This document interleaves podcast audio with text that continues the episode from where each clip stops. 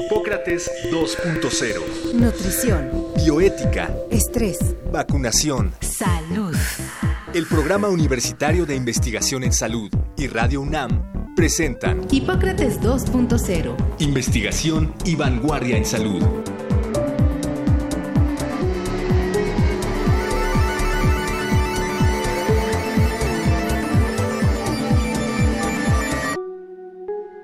Cada 40 segundos, en el mundo se suicida una persona. Si las tendencias continúan como hasta ahora, en dos años habrá un suicidio cada 20 segundos. Dato de la Organización Mundial de la Salud.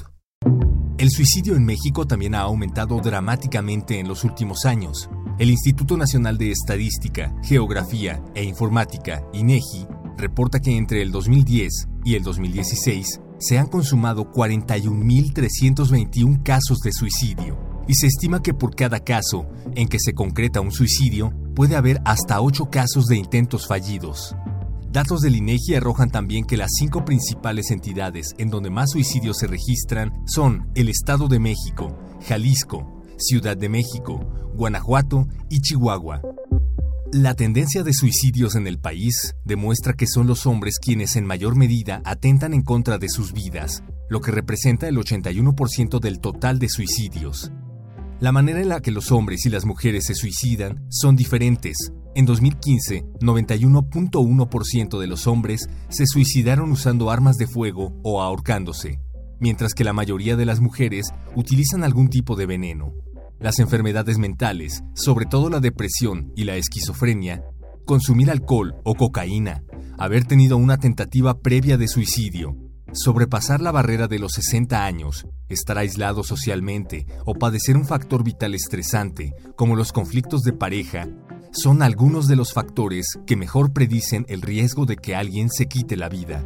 Para hablar de suicidio, hoy, en Hipócrates 2.0, los doctores Omar López y Mauricio Rodríguez platicarán con la doctora Carolina Santillán Torres Torija, maestra y doctora en psicología, que forma parte del Sistema Nacional de Investigadores del CONACIT. Actualmente trabaja en la FES Iztacala, donde dirige el proyecto de atención psicológica de emergencias y coordina diversos cursos sobre trastornos de ansiedad.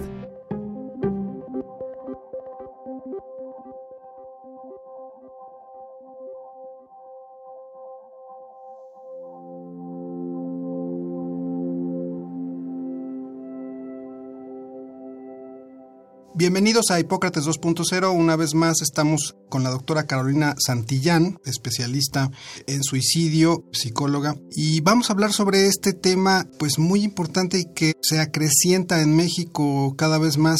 Oímos en la cápsula que cada 40 segundos se suicida una persona y en México pues los datos de suicidio son alarmantes, Mauricio.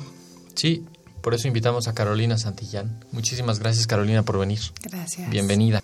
¿Cuál es la población más afectada? ¿A quién afecta más este problema? De, de hecho, no sé si decir la enfermedad. Ok, sí. Pero ayúdanos. Muchas gracias por estar acá. Gracias. Pues a mí me da mucho gusto porque es una problemática de, de salud pública para la que no hay tantos espacios porque este tema a veces genera un poco de evitación. Hay que hablar de esto y bueno, está muy documentado. Al menos hay dos momentos en la vida donde hay picos muy importantes.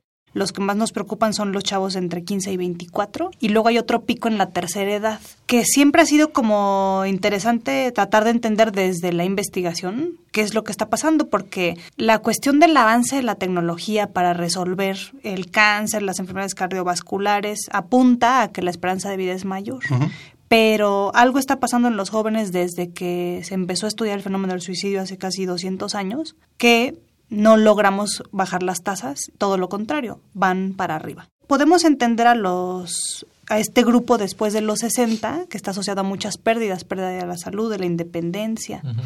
eh, a un diagnóstico de una enfermedad grave con mal pronóstico, en donde en algunos países se ha legislado acerca de la muerte digna ¿no? y el suicidio asistido. Pero otro escenario es el de los jóvenes, en donde aparentemente es la mejor etapa de la vida, especialmente hablaremos por sexo, por ejemplo, que los varones mueren más por suicidio en comparación con las mujeres. Entonces se ha documentado que hay que estar muy atentos a ver qué pasa con los jóvenes porque son el reto, ¿no? Diría la OMS de nuestra época. Esta tendencia de que los hombres se suicidan más que las mujeres es eh, a nivel mundial, Carolina. No es solo es. en México. Es decir, las estadísticas de México que vimos en la cápsula corresponden a una situación Global, internacional. sí. ¿Y por qué se debe eso? ¿Por qué los hombres se suicidan más? Pues hay muchas explicaciones. A mí me interesa mucho recuperar al menos dos, que son las que tienen que ver con, si tú observas las crisis económicas, desde incluso, por ejemplo, la Gran Depresión y la guerra, es muy importante cómo el hombre muere mucho más por suicidio. Cuando fue la crisis de Obama, cuando fue, por ejemplo,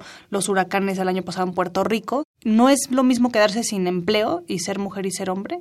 En Japón, por ejemplo, tuvieron que cambiar la cláusula del seguro de vida porque los hombres compraban un seguro de vida y morían por suicidio para proteger a sus familias. Entonces ahora tienes que tener al menos un año el seguro de vida para que te puedan pagar si mueres por suicidio, ¿no? Entonces hay un rollo muy importante en lo laboral que va muy ligado, me parece a mí, al asunto de género. Algunos autores hablan del desplazamiento de los hombres. Nosotros empezamos a sentir, por ejemplo, que hay una máquina donde pagas el boleto del estacionamiento y hay un empleo menos, ¿no? Y casi siempre hay un hombre menos que está ahí donde le pagabas tú el estacionamiento.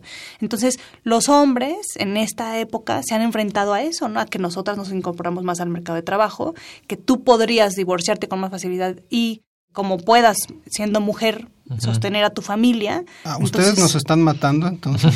entonces, son cambios importantes que tienen que ver con el género y con Ajá. cómo ahora un hombre que era el principal proveedor y el sostén de esa familia, ya si se queda sin empleo, si te separas, ya no dependes de él. Entonces, hay una crisis importante. Y luego, yo siempre recomiendo un libro de cartas póstumas que escribió un profesor de la FESA Catlán, en donde la mayoría de cartas póstumas son de hombres, porque Cartas póstumas. ¿Quién es el profesor, Carolina? eh, se llama Carlos Paya. Él habla sobre cómo un hombre en vida no puede comunicar cuando está enojado, cuando está dolido, por ejemplo, cuando vive una infidelidad. Y una mujer sí puede hacerlo. Entonces, después de que le son infiel o que pierde el empleo o que sufre una situación muy complicada, que no responde a lo que se espera en la sociedad de ser hombre, ser feo, fuerte y formal, y él siente que falla, la única posibilidad que ve ante esta situación es morir y deja una carta póstuma donde a veces ahí puede comunicar estaba muy triste, estaba muy enojado, no soy el padre que ustedes merecen, etcétera. Entonces también hay un asunto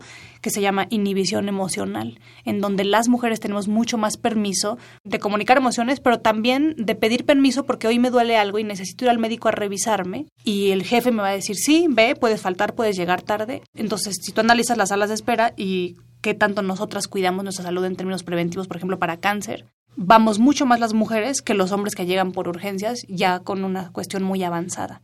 Algo estamos haciendo muy mal como sociedad con los hombres. Yo siempre platico, yo tengo un hijo en el preescolar, entonces si mi hijo dice que extraña a su mamá y llora, los demás amigos lo abrazan y le dicen yo también y son empáticos. Pero si mi hijo en sexto de primaria dice que extraña a su mamá, algo hicimos muy mal en la primaria que ya logramos enseñarles a los hombres que no deben de llorar, que no deben expresar, que no debe de gustarles el rosa, que deben de ser grandes proveedores, etcétera. Y eso se ve en las cifras de atención hacia la salud y no se diga la salud mental. Decías que los jóvenes entre 15 y 24 tienen más riesgo. ¿Hay alguna clase socioeconómica, alguna escolaridad o justamente no escolaridad, algún factor que esté claramente identificado? El asunto con la pobreza es un rollo bidireccional. No se sabe qué es primero, si estar en una situación de pobreza te da menos acceso a servicios de salud altamente especializados, te da menos oportunidades de educarte, te da menos oportunidades laborales. Es más probable que tengas acceso a sustancias, haya más violencia. Vivir en la pobreza también implica desesperanza. Entonces, ¿qué es primero? ¿Que la pobreza causa problemas de salud mental o que un problema de salud mental te lleva a la pobreza? Porque alguien que está deprimido no va a ir a una entrevista de trabajo o no va a ir en las mejores condiciones o se le va a hacer tarde. La idea del suicidio, o sea, cuando alguien ya está pensando en eso, ¿es una idea que le viene de adentro o es una idea que la adquiere de fuera? Lo mencionas muy vinculado a patologías mentales. ¿Por dónde va? Pues mira, hay dos maneras de ver la cuestión de salud mental, desde la hipótesis individual y desde la hipótesis social. Ambas son correctas. Tú puedes tener un componente hereditario y cuando nosotros evaluamos a los chavos vemos que ya hay tres o cuatro personas que han muerto por suicidio en su familia. Pero también hay chavos que tienen antecedentes en su familia de uso de alcohol y de sustancias que detrás de eso puede haber sintomatología depresiva, por ejemplo. Entonces, de la hipótesis individual, claro que hay un componente hereditario, pero habrá que ver cómo fue criado ese niño, a cuántos eventos altamente estresantes se expuso en la infancia y luego no podemos ignorar que ese chavo está viendo Facebook y está viendo Internet y está viendo esta serie de Netflix de 13 razones por qué y hay un efecto de contagio.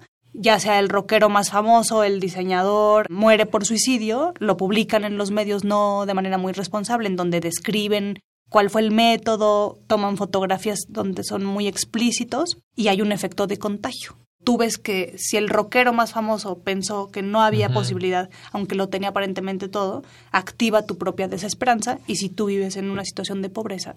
Pues eh, ¿Se sabe cuál es este factor de contagio entre los adolescentes? Es decir, ¿qué porcentaje alcanza o qué factor multiplicador tiene? Sí, se sabe eso y también se sabe cuánto tiempo hay que estar atento cuando muere alguien por suicidio, porque las primeras semanas son muy complicadas y también cuando alguien es internado por un intento suicida, hay piquitos después de que lo dan de alta para estar muy atento porque puede haber una recaída y en este caso las recaídas pues son el peor desenlace de todos los trastornos mentales. Entonces, el efecto de contagio casi siempre es en las primeras 24 a 72 horas y fue muy interesante el análisis que hicieron en... Hay dos journals muy importantes, el JAMA y Pediatrics, me, acuerdo que se llama, en donde midieron el número de búsquedas que hicieron los chavos en Internet después de que se estrena en Netflix la serie, controlando todas las variables, porque no es lo mismo la depresión en diciembre que en mayo. Eh, no había habido ninguna otra cosa que activara la tasa y los chavos empiezan a ver la serie, empiezan a buscar y empieza a haber más muertes por suicidio en las primeras semanas después de que se estrena la serie.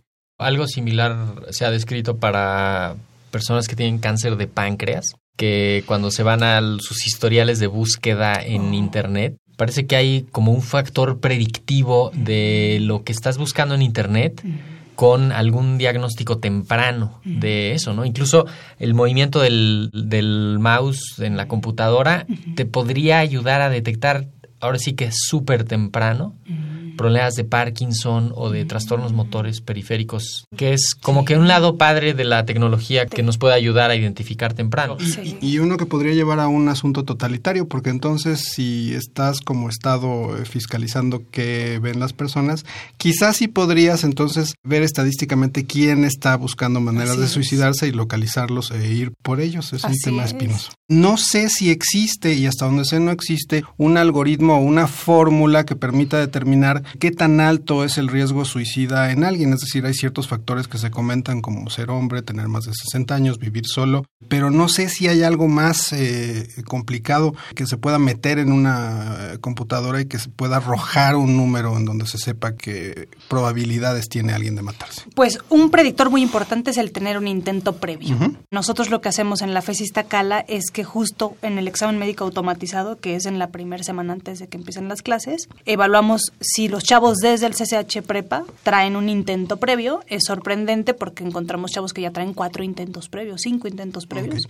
Entonces, a esos chavos hay que seguirlos, ¿no? Desde el primer así les preguntan tal cual, ¿has intentado quitarte la vida o hacerte daño? Es que las conductas asociadas al suicidio son un continuum, entonces se habla de ideación, a veces tenemos momentos difíciles y puede ser que pase por tu mente la idea de me gustaría no estar en este mundo.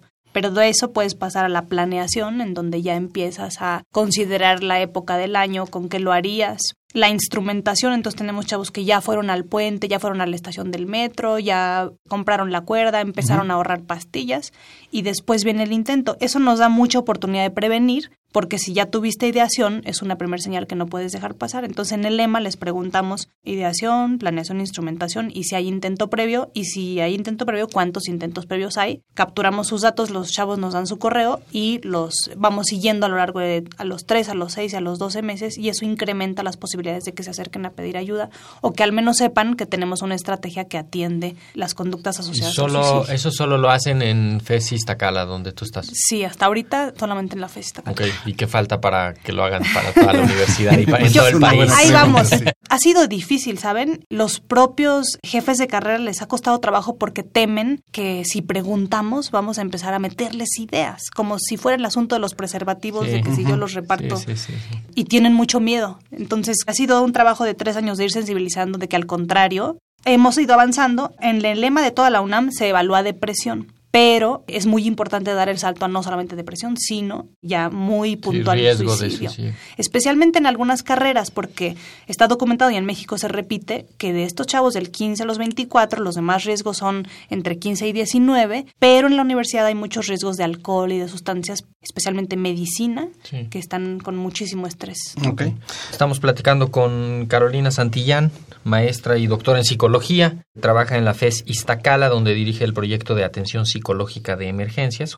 Carolina, yo te quería preguntar, hay un mito muy grande de que el que avisa que se va a suicidar no se suicida y el que no avisa sí se suicida. Ya en la práctica, que eso es cierto o no es cierto. Pues hay muchos mitos. En algunos países ya se está obligando a que el médico general, así como tiene que tomar y monitorar la presión arterial, tiene que monitorar depresión e ideación suicida en la primera consulta, porque los datos dicen, gran parte de la gente que muere por suicidio en el año fue al médico una vez y ahí se pudo haber detenido. Este tipo de mitos lo que hacen justo es no abonan al intento que estamos haciendo de prevenir y detectar a tiempo y de hacer comunidad para cuidarnos entre todos. Nosotros de ninguna manera queremos transmitir el mensaje de que hay que subestimar y de que si alguien dice es como perro que ladra no muerde. Al contrario, si alguien dice es la única señal que puedes tener porque cuando muere un chavo por suicidio, en Australia hicieron un estudio hermoso en donde entrevistan a las 24 horas a toda su familia, a todos sus amigos y al menos alguien sospechaba o alguien escuchó algo, pero todo el mundo lo dejó pasar porque ha de haber dicho, ay, pues perro que ladra no muerde, ¿no? Y si amenazan ni lo va a hacer y el que lo va a hacer te va a ganar. Y eso te pone en una condición de, pues entonces no hay que hacer nada, Sí, no, hay que seguir. No hay ni cómo.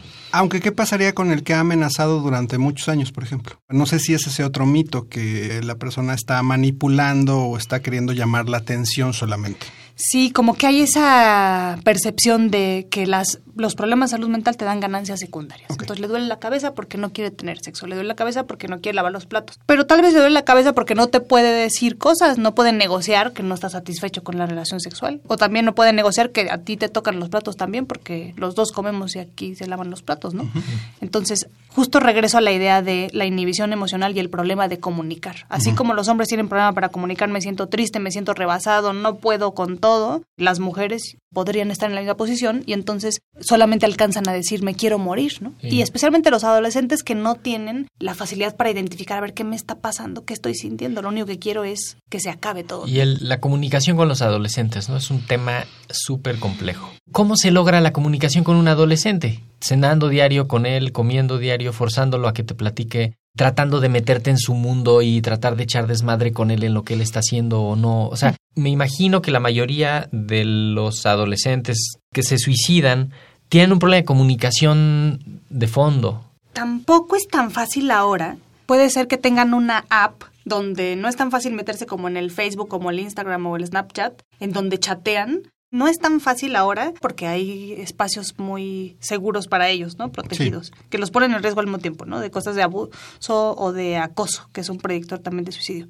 Sí hay algunas cosas que han demostrado tener evidencia. Al menos hacer una comida diaria en familia. Eso es así como la ley, ¿no? Y eso predice cosas interesantes. Nosotros hemos evaluado funcionamiento familiar y qué tan asociado está con el continuum de las conductas. Yo les recomiendo mucho un libro que se llama Adolescentes desafiantes y rebeldes, de editorial Pay 2 de Russell Barclay, que él trabajó con adolescentes que tenían conductas disruptivas y justo eso dice en el primer capítulo. Hay que pasar mucho tiempo, al menos una hora diaria, con tu hijo, pero que no vas a hablar ni lo vas a regañar, ni le vas a decir cómo va con la tarea, ni le vas a criticar porque trae el pantalón con el calzón. Exacto. Pasándola bien, ¿no? Una comida todos los días en familia, eso es súper importante. Sí tienes que estar supervisando desde los chiquitos, porque ahora el suicidio ha escalado en los chavos, en los niños que están en la primaria, ¿no? Tienes que estar supervisando qué están viendo en la tableta y tienes que también contarles a ti cómo te va y a veces tienes que tomar un taller para que te den estrategias de comunicación y que no se convierta en un interrogatorio y no en una conversación, ¿no? Suicidio en adultos. Leí hace unos días un artículo de una persona que había sobrevivido a un suicidio y después le pasó algo como lo opuesto exactamente, que le entró una culpa por lo que había querido hacer y entonces ¿Qué pasa? ¿Cómo se reintegra alguien que intentó suicidarse, no lo consiguió y hay que volverlo a meter a la sociedad en, otro carril porque en el que estaba no, no le sirvió, ¿no? Pues fíjate que mm, hay un tema del que se habla que tiene que ver con qué tan integrado está alguien en la sociedad tú puedes ir todos los días a trabajar y se esperaría que vayas a trabajar y también construyas relaciones significativas en tu trabajo. Y te sientes parte de la empresa, de los valores, de la misión, de la visión, vas a los partidos de fútbol, cuando puedes invitar a tu hijo lo traes, ¿no? Entonces, porque convives una gran cantidad de horas. Pero hay personas que tienen esta dificultad para integrarse. Por lo contrario, existen algunas personas que se sienten demasiado integradas. Entonces Durkheim hablaba de dos posturas, ¿no? El suicidio heroico, en donde el individuo pretende salvar a la familia, como el que cobra el seguro de gastos médicos. Pero también hay personas y jóvenes que sienten que son una carga para su familia. Ellos a veces dicen, creo que mi familia estaría mejor sin mí. Doy demasiados problemas, ¿no? Si les dejo al menos la casa pagada, ¿no? En términos de alguien de 40 años, ya no van a tener que preocuparse por pagar la casa porque, y además mis tarjetas en los bancos ya se va a condonar la deuda. Entonces, en su lógica, creen que es más económico que mueran y hay una serie de intervenciones que se denominan posvención. Por un lado está la cifra que dice, hay al menos seis personas afectadas después de que alguien muere por suicidio. Seis personas. Que hay que estar muy atentos porque se puede activar la vulnerabilidad, la desesperanza, la depresión. Y también hay que estar muy atentos a la persona que sobrevive. Se le pregunta, ¿cuál fue tu reacción cuando te diste cuenta que lograste sobrevivir? Porque hay chavos o gente adulta que dice, qué bueno que sobreviví, algo me está pasando, tengo que atenderme. Pero hay muchos que lo van a volver intentar que dicen, ni para esto soy bueno. Y también analizas la reacción de la familia. Hay familias que se enojan y que dicen, ¿cómo es posible que estés pensando hacer esto si tú eres el papá? Nos vas a abandonar, nos vas a dejar con las broncas. O hay personas que se sensibilizan y dicen, algo está pasando en esta familia, no va solo, tenemos que pedir ayuda. Y el mejor predictor, pues, es que la persona sienta que ni eso logró para que lo vuelva a intentar y que la familia tome una reacción de enojo. ¿Qué hacen ustedes como terapeutas y como profesionales para protegerse? Porque pues estás en contacto con la muerte todo el tiempo. Yo tengo dos hijos que son un gran amortiguador. Okay a los que trato de dedicarles todas las tardes a hacer la tarea, ir al parque, andar en bici, tengo mis patines. Y sí, también desde la perspectiva de la atención del estrés postraumático, hay indicaciones para los profesionales de salud mental de cuidarnos, ¿no? Tenemos que forzarnos a tener un contacto social significativo cada semana, a dormir muy bien, a hacer ejercicio, es muy importante tener, por ejemplo, nosotros tenemos un grupo de supervisión y que tienen que ir a supervisión cada semana porque también a ti te pasan cosas con lo que ves y es muy difícil, aunque es muy bonito porque que en realidad sientes que salvas vidas, pero también te vas muy preocupado el fin de semana cuando viste a un paciente mal y quieres que el lunes llegue a su cita, ¿no? Y no que se haya aventado al metro. Entonces, sí tenemos que estar supervisados. Yo tengo además un supervisor eh, de manera particular y todo lo que se ha demostrado que previene o que fomenta calidad de vida, ¿no? El ejercicio, la dieta, el sueño y el apoyo social, ¿no? Tener muchos amigos y reírte mucho en la semana. Quiero preguntarte la última pregunta. ¿Cómo se sobrevive a un suicidio de una persona cercana? Es una situación muy complicada, Mauricio, porque, Omar, se ha visto, como les decía, que un gran número de personas después de que pierden, especialmente, por ejemplo, a su pareja o a un hijo, es muy probable que la familia se destruya o em, te cuestiones muchas cosas y que eso te ponga en riesgo de asimismo pensar. Se ha documentado, por ejemplo, hay personas que empiezan a tener ideas como de quiero irme con esa persona. Entonces, eh, hay que estar muy atentos y estar muy sensibles a los riesgos que implica, especialmente en el primer año. Antes se hablaba del duelo como esta posibilidad de que aceptes que ya se murió la persona, que ya no está contigo, pero eh, ahora se dice que el duelo es diferente, que es aprender a incorporar a esa persona que ya no está, pero en tu vida diaria, porque de alguna manera está todo el tiempo. Entonces, es muy difícil, es un factor de riesgo importante. A los chavos les preguntamos en otro estudio, eventos altamente estresantes en el último año, y uno de ellos es, has perdido a alguien por suicidio en este año, un amigo, ¿no? O a un hermano, porque es una señal que en una siguiente crisis se podría activar, ¿no? Y en México hay una Asociación Mexicana de Suicidología, en Estados Unidos también. En Libro UNAM hay libros hermosos en texto completo que pueden bajar.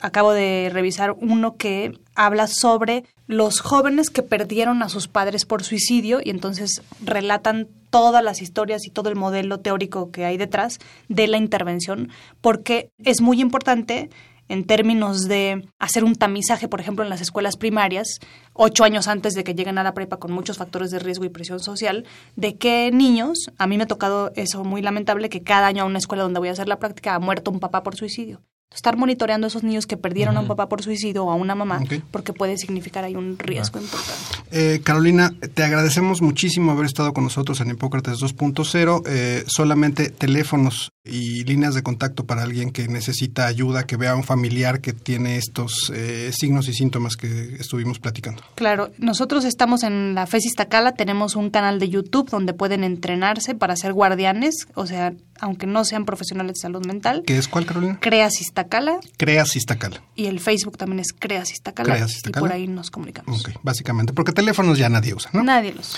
usa. Te agradecemos muchísimo, Carolina. Al contrario, muchas gracias. Pues esto fue todo por hoy. Muchísimas gracias por su atención. Los esperamos la próxima semana. Agradecemos al doctor Samuel Ponce de León, coordinador del PUIS y coordinador académico de la serie. El Programa Universitario de Investigación en Salud y Radio UNAM agradecen tu escucha. Te esperamos la siguiente semana para platicar sobre lo último en materia de salud e investigación en Hipócrates 2.0. Investigación y vanguardia en salud. Se despiden de ti en la producción Patti Gamboa, Héctor Castañeda y Alejandra Gómez. Hipócrates 2.0. Radio UNAM. Experiencia sonora.